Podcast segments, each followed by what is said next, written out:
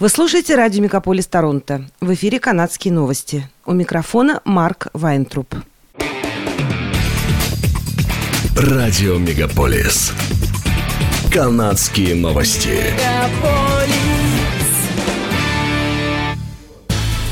В эфире «Канадские новости» у микрофона Марк Вайнтруп.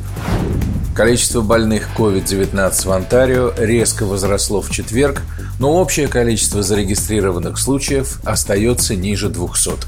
Представители здравоохранения зарегистрировали 185 новых случаев заболевания и 7 дополнительных смертей, связанных с этим заболеванием за последние 24 часа.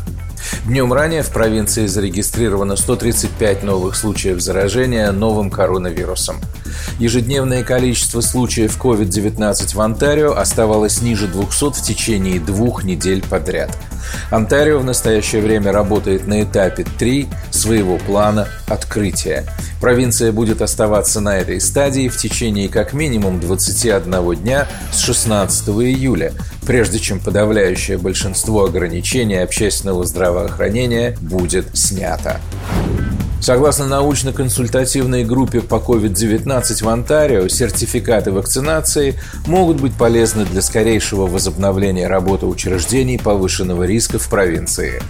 Группа в среду опубликовала доклад на 21 странице, где изложены основные соображения по поводу возможной программы сертификации вакцинации и сделан вывод о том, что правительства провинции могут захотеть рассмотреть возможность разработки общей схемы.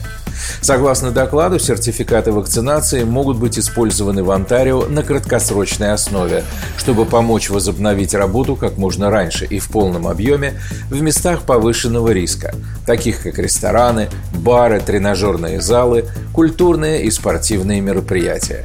Документ также высказывает опасения, что частный бизнес может выдвигать свои собственные требования, которые никак не связаны с требованием правительства. Премьер Онтарио Даг Форд настоятельно призывает арендодателей, завысивших цены на аренду недвижимости в Берри после торнадо, в результате которого около 100 человек лишились жилья, немедленно прекратить эту практику. Эти случаи завышения цен в Берри абсолютно неприемлемы, заявил премьер в четверг. Никто не должен использовать людей, которые находятся в уязвимом положении не по своей вине.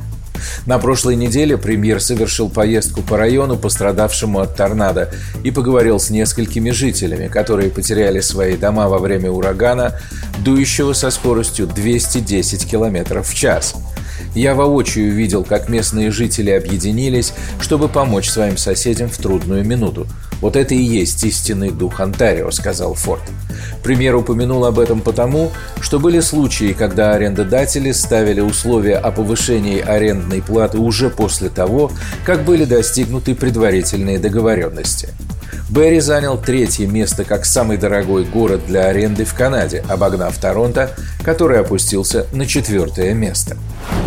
Несмотря на то, что сейчас в Британской Колумбии сезон лесных пожаров, ресурсы уже истощены, и провинция превышает свой бюджет на 60 миллионов долларов, сообщила в четверг местная пожарная служба. Бюджет Британской Колумбии на подавление лесных пожаров был установлен в размере 136 миллионов долларов, что соответствует сумме, выделенной в 2020 году. По данным BC World Fire Service, в этом году уже израсходовано 196 миллионов долларов. Представитель противопожарных служб заявил, что при необходимости будут доступны дополнительные средства и сказал, что ожидает существенного увеличения расходов. К настоящему времени в провинции зарегистрировано 1175 лесных пожаров, которые уничтожили более 340 тысяч гектаров леса. Древняя рыба, пойманная недавно в реке Фрейзер в Британской Колумбии, описывается как чрезвычайно редкий улов. Группе под руководством персонала Fraser River Lodge удалось поймать белого осетра длиной 3,5 метра.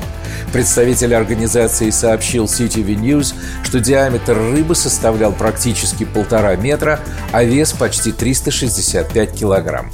Рыб такого рода после отлова месят специальными способами и отпускают. Однако эта рыба оказалась не меченой, так что, возможно, это был первый раз, когда она была поймана. Возраст ее неизвестен, но по оценкам специалистов этому осетру может быть более 100 лет, учитывая его размер. По данным Fisheries and Oceans Canada, белый осетр – самая крупная пресноводная рыба в Канаде, и она существует относительно неизменной на протяжении миллионов лет. Общество охраны осетровых рыб реки Фрейзер утверждает, что белый осетр может жить более 150 лет и вырасти до 6 метров в длину. 370 атлетов находятся сейчас в Токио на Олимпийских играх в составе команды Канады. Сколько же медалей может выиграть Канада в Японии? На этот вопрос очень сложно ответить на этот раз. Игры в Токио проходят не в лучшие времена – Глобальная пандемия, которая случается раз в много лет, вызвала отмену бесчисленных чемпионатов мира и других крупных мероприятий за последние полтора года, в результате чего многие олимпийские спортсмены не могли участвовать в соревнованиях или даже просто тренироваться должным образом в течение большого промежутка времени.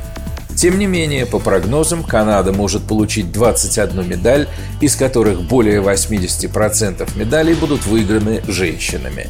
Несмотря на то, что церемония открытия игр проходит в пятницу 23 июля, игры начались 21 июля. Первые комплекты медалей будут разыграны в субботу в семи видах спорта, среди которых тяжелая атлетика, стрельба, дзюдо, фехтование и некоторые другие.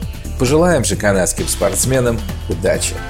Это были канадские новости, с вами был Марк Вайнтруп. Оставайтесь с нами, не переключайтесь. Берегите себя и друг друга.